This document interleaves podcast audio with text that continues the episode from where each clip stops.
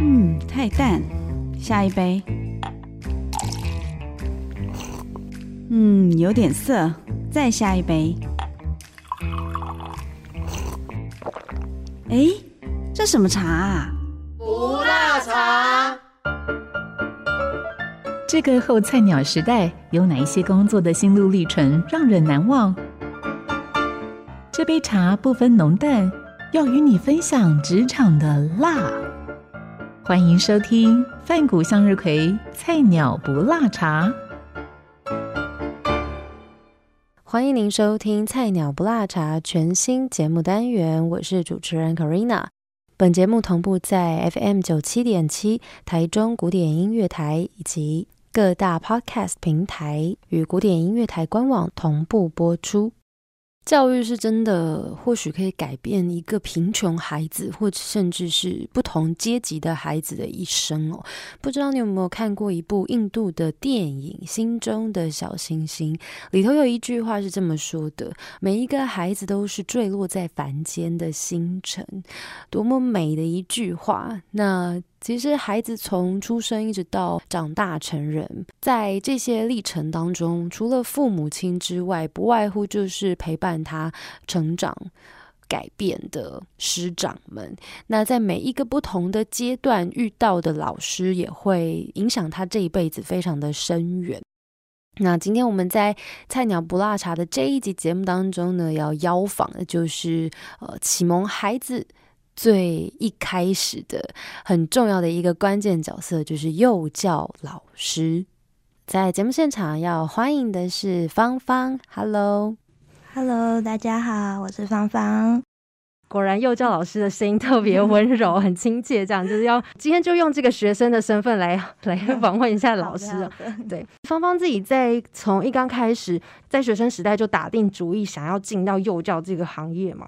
是的，其实，嗯，这个想法想要当幼教老师的想法，可能是因为就我妈妈生的小朋友比较多，因为这个样子，所以我从小就很喜欢，就是照顾小朋友，比较比我年纪还要小的小朋友。所以你是大姐嘛？对，我是大姐。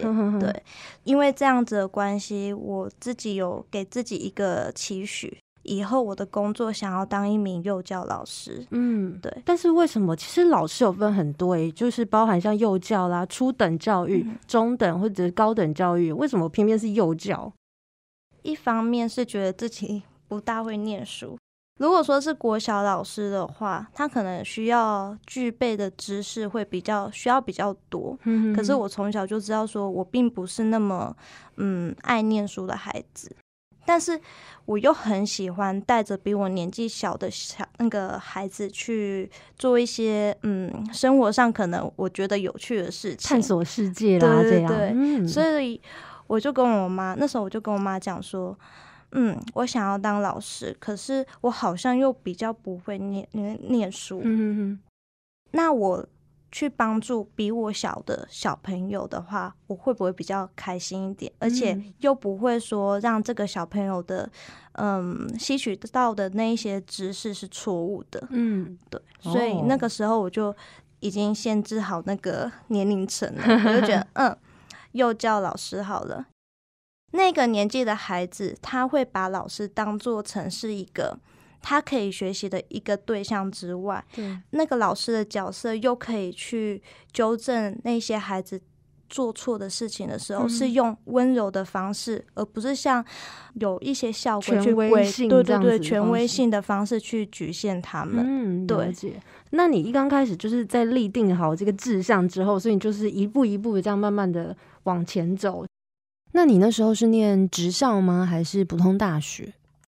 嗯，那个时候是应该都是因缘际会，因为国中考试的分数关系，后来多方面的考量，就决定说，那我去念五专的学校好了。嗯嗯，对，他的课程比较扎实。五专的课程的整个架构大概是比重是怎么样？因为像我们知道，如果是普通高中的话，都是着重在学科上面，因为他们的目标是考上大学嘛。高职的话就是一半一半，就是他们还是会兼顾到学科，然后另外一部分是他们自己专业的科目。那五专的部分，五专的部分前三，它分两个阶段，一个是前三年，前三年就是我们所谓的高中三年，对对，然后后面两年就是，嗯，有点像是大一、大二的那种感觉，嗯哼，对，基本上我们五专前三年的话，都是在练专业科目，他们比重是专业科目占，嗯，可能百分之七。然后后面的百分之三就是我们的国英数哦，对，就是不会说完全都落在于说专业科目上面的学习，而忽略掉了国文跟英文还有数学那一方面的东西。基本上就是学科知识还是有一些基础，然后但是我们的比重是放比较多在这个实实际上面的操作，对不对？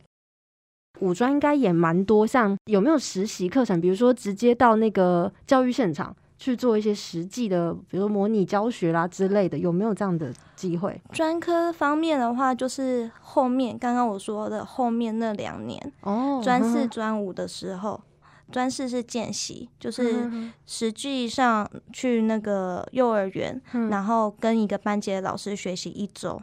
这个我们是见习的部分，你是在旁边观察老师在做哪些事情，嗯，对。然后见习的五天当中会挑一天，实际上面对小朋友教学，哦，就是像试教，就是实习老师试教这种感觉，对对对。哦，所以你可以安排他们一整天，就你想教什么，然后他们的行程要怎么做，这样子。对对对。如果说是嗯。敢放手的实习老师的话，就是你的那个组织老师敢放手的话，他可能连一整天的行程都给你安排，而他的话就是变成是在你后面。当你的助手，对对对对，然后适时的，如果说哎呀你不知道怎么做的时候，他就会在后面 push 你。那后来实习结束，在进到真正幼教老师这一块之前呢，还有没有在做一些其他的准备考试啦？或者是说有没有什么样子培养实际的能力或条件来胜任这份工作？在五专的毕业之前，我们会有一个门槛，他们希望说我们可以考取保姆保姆人员的资格考试。嗯，对。然后那一年的话，他们他们有特别把我们的年龄限制把它拉宽，因为基本上的话，我们只能满二十岁的时候，满二十岁的时候才能报考保姆证的考试。嗯嗯嗯，对对对。毕业之前就有一门课是保姆检定考的课程。嗯对，就是实际上面的操作有四个区域，有调理区、医护区，然后还有故事区跟我们的清洁区。调理区的话是要准备宝宝的副食品。嗯，那可以再简单分享一下，总共这四项的呃区块有什么样子实际要要操作的部分？医疗区的话是，嗯，你要学怎么样帮宝宝包扎，因为宝宝难免就是小朋友难免都会受伤，对，所以说你要基有基本的包扎能力、医护知识，对对对，然后还有 CPR。所以说，在那一区的话，你可能要学会包扎之外，还有两个月 baby 的那个 CPR 你也要会，就婴幼儿 CPR 的那个那些方式的话，你也必须要知道说哦，我该怎么做。嗯，对。然后调理区的部分的话，是帮宝宝准备副食品，然后还有泡牛奶。然后再来是故事区，就有点像是游戏区。你可能就是要带宝宝做一些小小的游戏哦，对，比如说玩粘土的部分。嗯，其实玩粘土那个部分的话，我们使用的粘土不是外面买来的粘土，是用面粉做的面粉团。哦，就是要有一些安全规范的，就是不会让孩子误食进去的那种。就算不小心误食，比起外面卖的那种那种粘土的话，还要来的安全。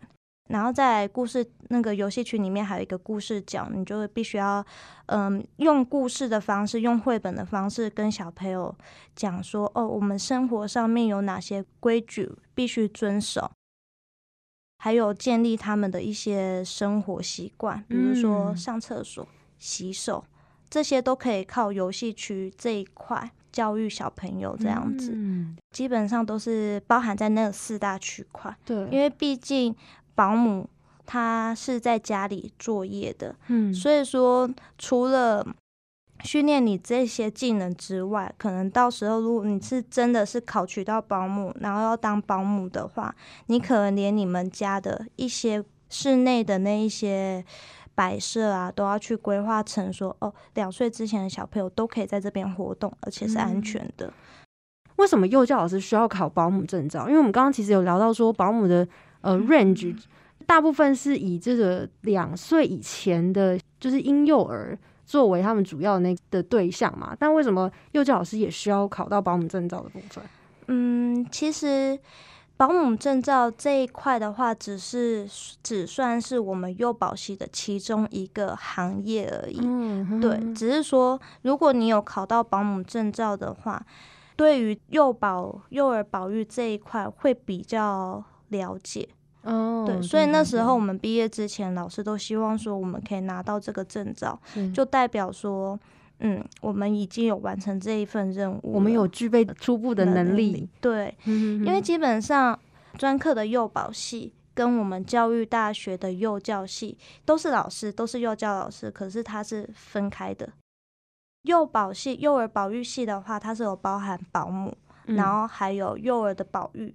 照顾跟教学，可是幼教系的话呢，比较着重在教育那一块，嗯，教育教学，然后主题式的教学，他们对于说撰写那一些课程设计，可能会比我们专科生还要来得强，嗯哼。但是幼教老师的部分的话，他们专业是指专业在他们的主要科目上面，对对。然后我们幼儿保育的话，就是保育那一块会比较着重哦，对，清洁照照护对照护那一块。所以说，其实那时候毕业的时候，嗯，我的家人也会有疑问说，哎，为什么幼教系的才可以考取幼教老师，我们幼保系的就读完五年就？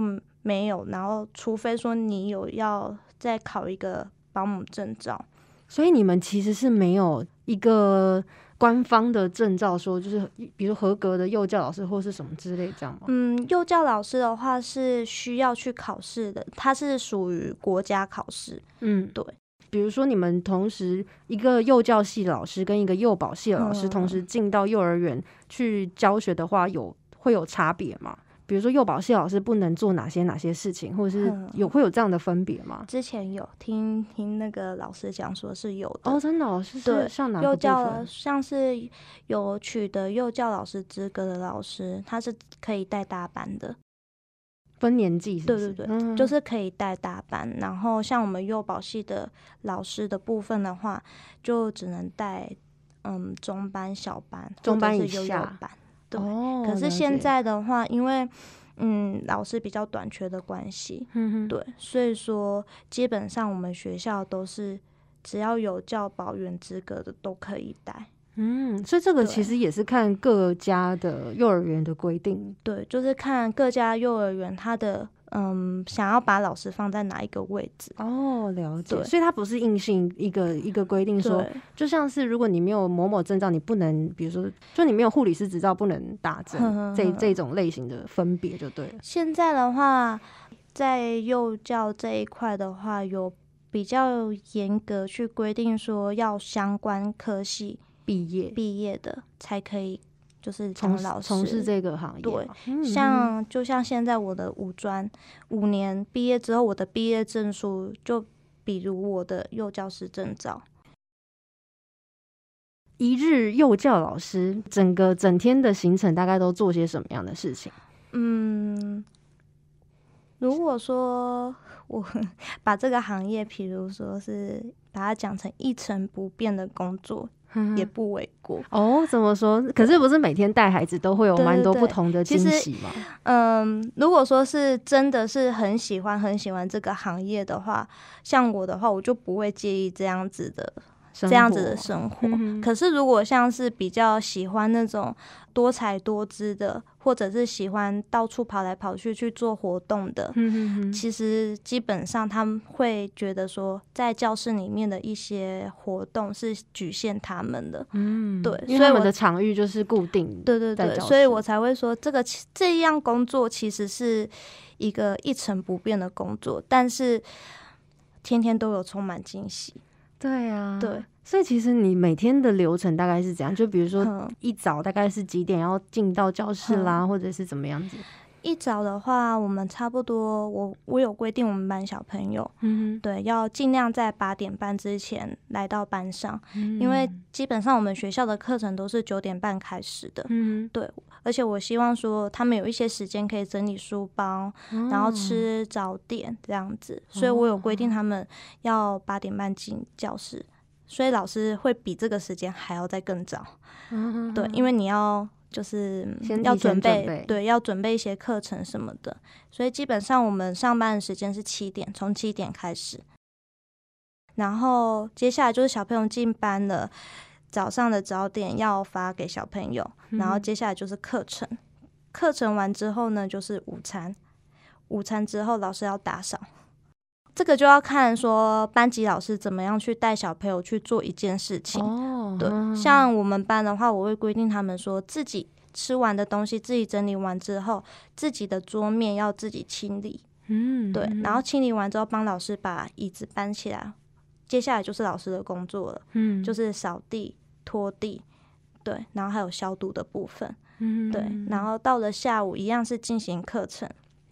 吃点心，再就是等放学，基本上是三点五十分就放学。可是有一些小朋友的话，可能爸爸妈妈要工作的关系，所以他们会待到六点多。哦，这么晚？对，那老师也要陪到这么晚，对不对？我们会有值班老师去轮流值这个班。对，所以其实这样子的话，如果轮到值班的话，其实工时非常的长哎。从早上七点可能就是差不多到晚上七点，一整天下来也没有什么休息的时间，对不对？嗯，我们中午的时段，小朋友在休息的时段，我们就可以稍作休息。对，不然那就是一整天。其实代班老师就是一整天都要陪着小朋友嘛，对不对？对，不能说有让小朋友有那种嗯单独单独一个人。的机会，这其实也有法律规定啊。对，因为其实让他在一个地方，然后没有人陪伴他，尤其是没有大人的时候，是非常危险的一件事情。对，所以说，嗯，我们老师都会警惕自己，不管怎么样。不管他是去上厕所，还是说他要回教室拿东西什么的，都需要有一个老师去做陪同。嗯，对，避免说他在就是走回教室的过程当中，对对对，或者是离开的过程当中有就是不小心跌倒啊、撞到啊什么的，尽量要避免这种不在场的意外。对，其实听下来真的是还蛮，我觉得蛮具有挑战性的，耶，就是体力也是一个挑战。对，而且你是每一天。每一天都是重复一样的事情，嗯，对。可是我说过了，有惊喜，天天都会有惊喜的地方，是因为小朋友会不断的成长，嗯，所以你在上课的过程当中，他可以给你的回复会越来越精彩，可能会是你意想不到的，嗯对，就会突然蹦出一句说：“老师，我觉得如果要吓走那一些。”菜园里面的小昆虫的话，我觉得我可以就是拿一个纸箱，然后把它剪成小鸟，挂在身上，这样子那些动物就会跑不见了，因为它看到小鸟了。哇，很有，就是你会发现，其实启蒙的过程当中，他们会渐渐的因为这一些刺激，然后会有一些新的反应跟反馈出来，是你完全没有想过的。一个老师怎么样子去带领孩子，怎么去启蒙孩子，会让他有什么样子不同的成长跟改变。对，对你自己来说啦，就是从事这个幼教老师一直到现在的这个过程当中，你有没有遇过什么样子还蛮有挑战性，可是也很有成就感的部分？比较有挑战性的是，当一位老师遇到呃情绪障碍的孩子的时候，嗯，这是非常具挑战性的，尤其是在一个班级里面有二十八位小朋友的时候。就多了那一位孩子之后，你可能就会变成你是其实是带嗯三十或者是四十位小朋友的那种感觉，嗯，对，因为他比较需要更多的关照，对，因为其实情绪障碍的孩子的话，他是不知道怎么样去发泄自己的情绪，所以他可能会用打人的方式。咬人的方式去攻击人家，然后去发泄他自己的一些不不满的情绪。对，这个时候老师可能一个班级会有两个老师，可能其中一名老师就要出来去协调他的这些状况，去处理他这些的状况。嗯，对，所以说，嗯，在这一块的话，当时候我的处理方式是请我的助教，然后去 cover 我其他的小朋友。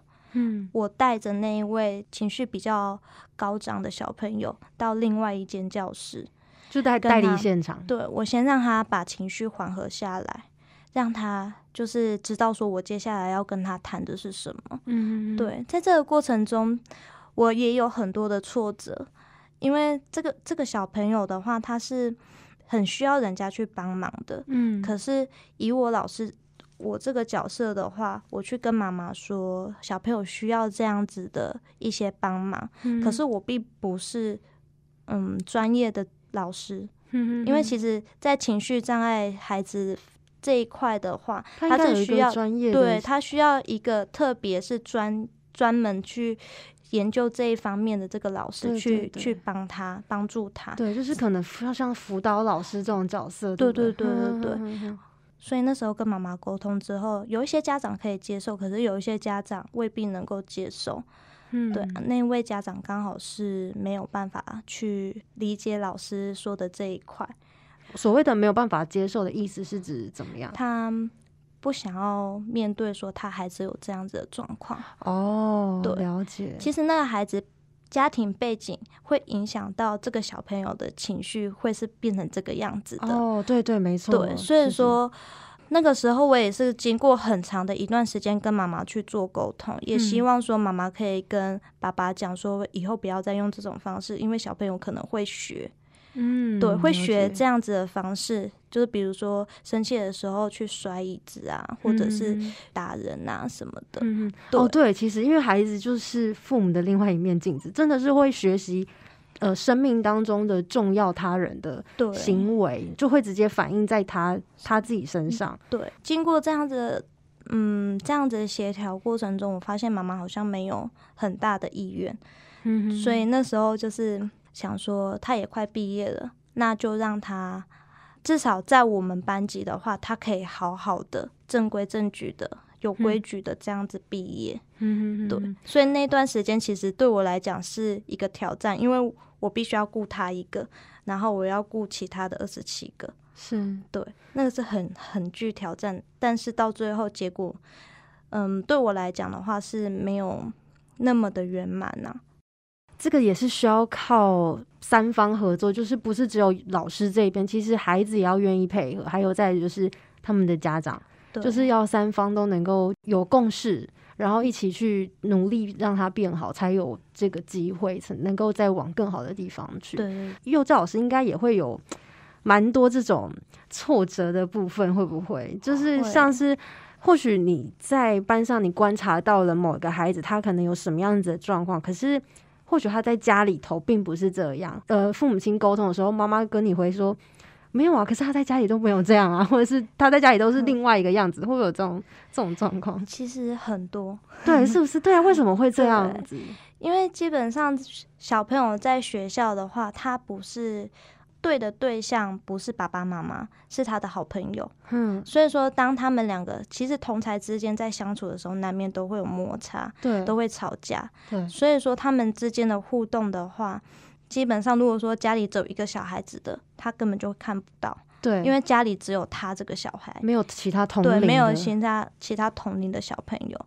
所以说，像这类型的家长的话，我都会跟妈妈讲说：“妈妈，你可以带除了带他来学校之外，你也可以带他去，嗯，像是儿童公园，或者是说那种儿童的图书馆，可以多跟小朋友去做互动，以免说到了国小之后他。”没有办法去跟其他小朋友去做相处，尤其是同才之间。哦，就是可能会有一些适应上面的问题。对，他会觉得，可能那位小朋友都会觉得说，我在家里的话，妈妈在跟我玩，妈妈都会让我，那为什么？到外面去了，我跟班上的小朋友玩，他应该也要让我啊？为什么在玩玩具的过程中他不让我呢？或是跟他抢？对，所以这些的话都必须，其实直接用口头上面跟小朋友讲的话，他会听不懂，他会不知道说为什么我不可以这个样子。这样子的话，要怎么要怎么去引导他做给他看吗？嗯，让他在错误中学习，就变成是他当他发生了，比如说他跟小朋友抢玩具，他觉得很委屈，这个时候老师就要出来，但是也不能说，嗯，在大家面前，在各个小朋友面前去讲他这件事情，因为基本上现在小朋友都很爱面子，应该是每个人都会有这个爱面子的所以说。嗯，老师最好的方式就是把他带到旁边去，然后跟他一对一的对谈，问他说：“哎，你为什么会有这样子的感觉？觉得说，嗯，大家都不让给你玩具玩，为什么你觉得这个小朋友讨厌你？就是反问他，丢问题给他，把问题丢给他之后，让他自己来回答。哦，对，就是让他去觉察这一些事情。对。”其实以这种方式的话，嗯，经过我这样子观察我们班的小朋友，他们通常会讲得出来的，都代表说他们都已经想通了。嗯，对。所以其实我觉得蛮妙，就是虽然孩子他们很小，其实他们脑袋里面是有感觉，而且他们其实知道一些事情，诶，但他们还是需要透过老师理性的去引导他们，然后才能够去归纳出一些脉络嘛。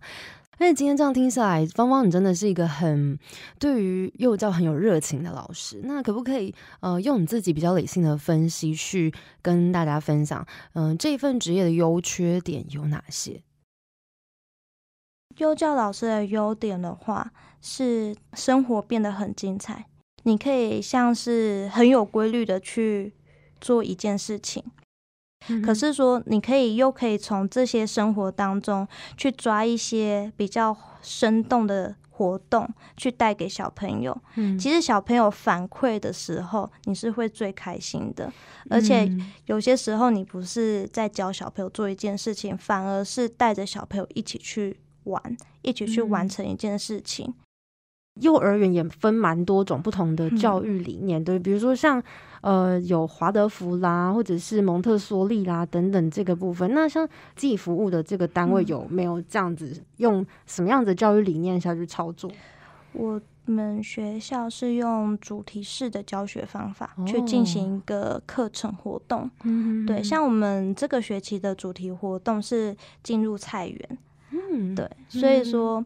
嗯，我是带着我们班小朋友去观察菜园里面的一些小动物、小就是小植物，对，然后再就是在进入的过程当中，有发现说，哦，菜园里面的小动物里面呢，有一个是菜虫，嗯，我们就把那个菜虫把它抓出来养一阵子，对，养一阵子，好酷哦，对，然后最近，对对对，然后最近，嗯，它有。成功的孵化了，变成了文白蝶。哇，对，其实它虽然是一成不变的工作啊，但是就可以从每一天每一天的小小事情，得到了很多很多不一样的东西。对，其实老师也是跟着孩子一起成长。对，搞不好很多老师也都是从都市长大的孩子。搞不好也没看过菜园里面有什么样子的小动物啊，什么之类，就刚好可以这个机会跟孩子一起一起探索。对对对，嗯。不过像现在一直谈到少子化，那幼教这一块有没有遇到什么样的困难？少子化确实会对我们幼儿园多多少少都是会有影响的。嗯，对。但是如果说我们幼儿园经营者他们的嗯教育理念。是有，就是有规划完成的，然后是可以让人家去，就是吸引到人家，让小朋友来到学校学习的话，基本上这间幼儿园它的嗯小朋友会源源不断的一直进来，嗯，因为他已经把口碑慢慢已经把口碑建立起来，再加上说，嗯，幼教老师对于小朋友的教育方式，然后还有处理事情的一些方法，尤其是处理小朋友的方。处理小朋友事情的方法，如果说是，嗯，家长能够接受的话，基本上一个班级要把它塞满二十四个或者是二十八个，就是让小朋友比较多一点进来的话，基本上是没有问题的。嗯，最主要是幼儿园的教育方针这一块，还有老师对小朋友的态度，这应该也算是家长会比较担心的部分，就是老师跟他的孩子之间有没有办法有一个很好的互动啦，或者是这孩子在这个幼儿园里面是不是快乐的？对。那像如果是我们就是再回到说今天我们这个节目的主题，因为其实我们也是希望能够让广大的这些新鲜人们，或者甚至是说想要投入幼教这个产业但还在行外的人，所以有没有实际的建议可以给他们？在毕业之前，我觉得可以先想一想。我之后要做什么？这是一件我觉得还蛮重要的事情。因为像我的话，我是在毕业之前我就已经决定好说我要进入幼教。嗯，虽然说那个时候是大学毕业是社工系，但是觉得我好像比较不大适合走社工这一块。嗯，比较还是比较适合幼教这一块。所以说。那时候就毅然决然决定说，那这样子我还是又回回去当幼儿园老师，然后把社工系的一些专业知识变成我的工具。嗯，这样子的话，可以在幼教，就是在照顾小朋友方面的话，我可以有多一份，就是可以细微的观察他们的一些变化。对，这是我当初给自己的一个，就是小小的目标。嗯，我的建议是，不妨在你们毕业之前，先想想看，说我到底喜欢的是什么？我真的是适合这个行业的吗？嗯，又或者是说，我是不是可以往另外一条路走？嗯，就有不同可能。对，因为其实有一些，嗯，有一些弟弟妹妹们会觉得说，我是这个科系毕业的，我好像走这一条路。如果我没有走这一条路的话，好像不大对，就会觉得是不是有点可惜，没有学以致用。对，嗯，其实不管是我幼保系的朋友，还是说我大学的朋友，基本上真正走幼教的这一块并不多。有一些人跑去重新再考大学。进入护士的行业，嗯对。然后有些朋友的话是一样是社工系毕业，直接去当社工师也有。然后有一些人的话是跑去做呃美甲方面的行业，嗯，做美容业。对对对，所以其实不一定要把自己局限于呃我走这个科系，那我以后就要做这个行业。或许你可以把你。读的大学四年的东西，当做成是自己的一个工具，嗯，对。然后你真正进入了社会大学之后，嗯，有些人可能会不断的去寻找，说我到底是适合哪一个行业的，对对。可是你在交替工作的时候。去替换这些工作的时候，你也是要必须要想一想，说我到底是适合哪一个？要不然你在交替的这个过程中，业主可能会看到，哎，你这一份工作做一年而已，另外一个做一年而已。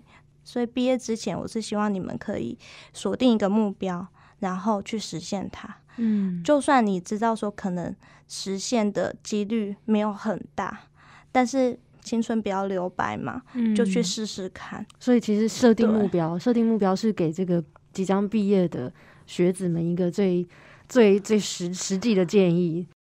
我觉得现在还蛮多的这种毕业生们啊，对于未来有的时候会有一些茫然吧。我觉得应该是这么说，就是自己或许在读书求学的历程当中学了很多。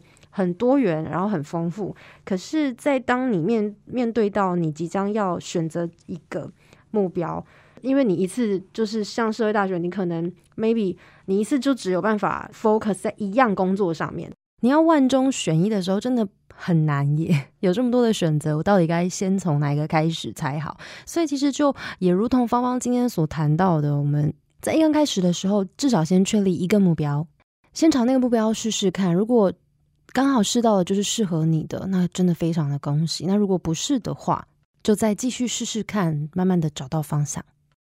因为像我的话，我也是，我也不是说一下子就就到幼儿园去工作，我是持续渐进的。像我大学四年级的时候。嗯，毕业之前，我硬是帮自己找了一份打工的工作。嗯，然后那一份工作的话，虽然不是在幼儿园，但是它是幼儿的相关产业，是一个幼儿的游乐园，是必须要爸爸跟小朋友，或者是妈妈跟小朋友一起进入那个游乐园，是爸爸妈妈要去陪同的。我们只是嗯柜台人员，然后要帮他们量体温啊，喷酒精，协助的。对对对，我们是协助的柜台人员，但是基本上。嗯，他们那个职业的话，也是需要幼保相关科系的人员进去的话，他们也比较放心。嗯，对，因为当小朋友在吵闹，或者是说要拿东西回家，妈妈妈妈讲讲不听，可能我们就要出面去处理这些事情。嗯，对，其实我都有先试试水温，试完这个水水温之后，我才真正确定说好，那我不要走社工了。我直接就是回到我的幼儿园，回到幼儿园这一块，这样子的话，第一我在工作的时候我是开心的，然后第二我可以从这个工作环境当中得到一些成就感。只要有自信，只要有觉得自己是很棒的，基本上你这个工作就会做得很久。嗯，就有热情，然后对对自己要就是要相信自己。真的能够去完成这些事情，就会慢慢慢慢就会越来越顺利的。那今天除了谈到职业之外呢，我想近期其实有蛮多的这个面试求职季。那面试部分有没有什么样可以跟大家分享的？在面试这一块的话，你们要怎么去准备？当你拿到了。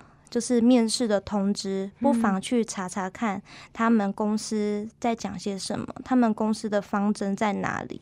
就像我们幼儿园好了，当初我在面试之前，我就有先查询了。原来我们这间幼儿园，它除了走主题式的教学之外，它还有每呃每个月都会有就是剧团的表演。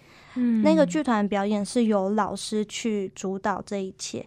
就是老师演给小朋友看，对，然后他的剧团名字是品格剧团，就是专门就是以故事的方式，然后去嗯引导小朋友做一个就是很有规矩的人，嗯，对，就是用用绘本来对小朋友做教学，对，其实这一块的话是我们幼儿园最大的一个教学主轴，所以说当时我在跟园长去做面试的时候。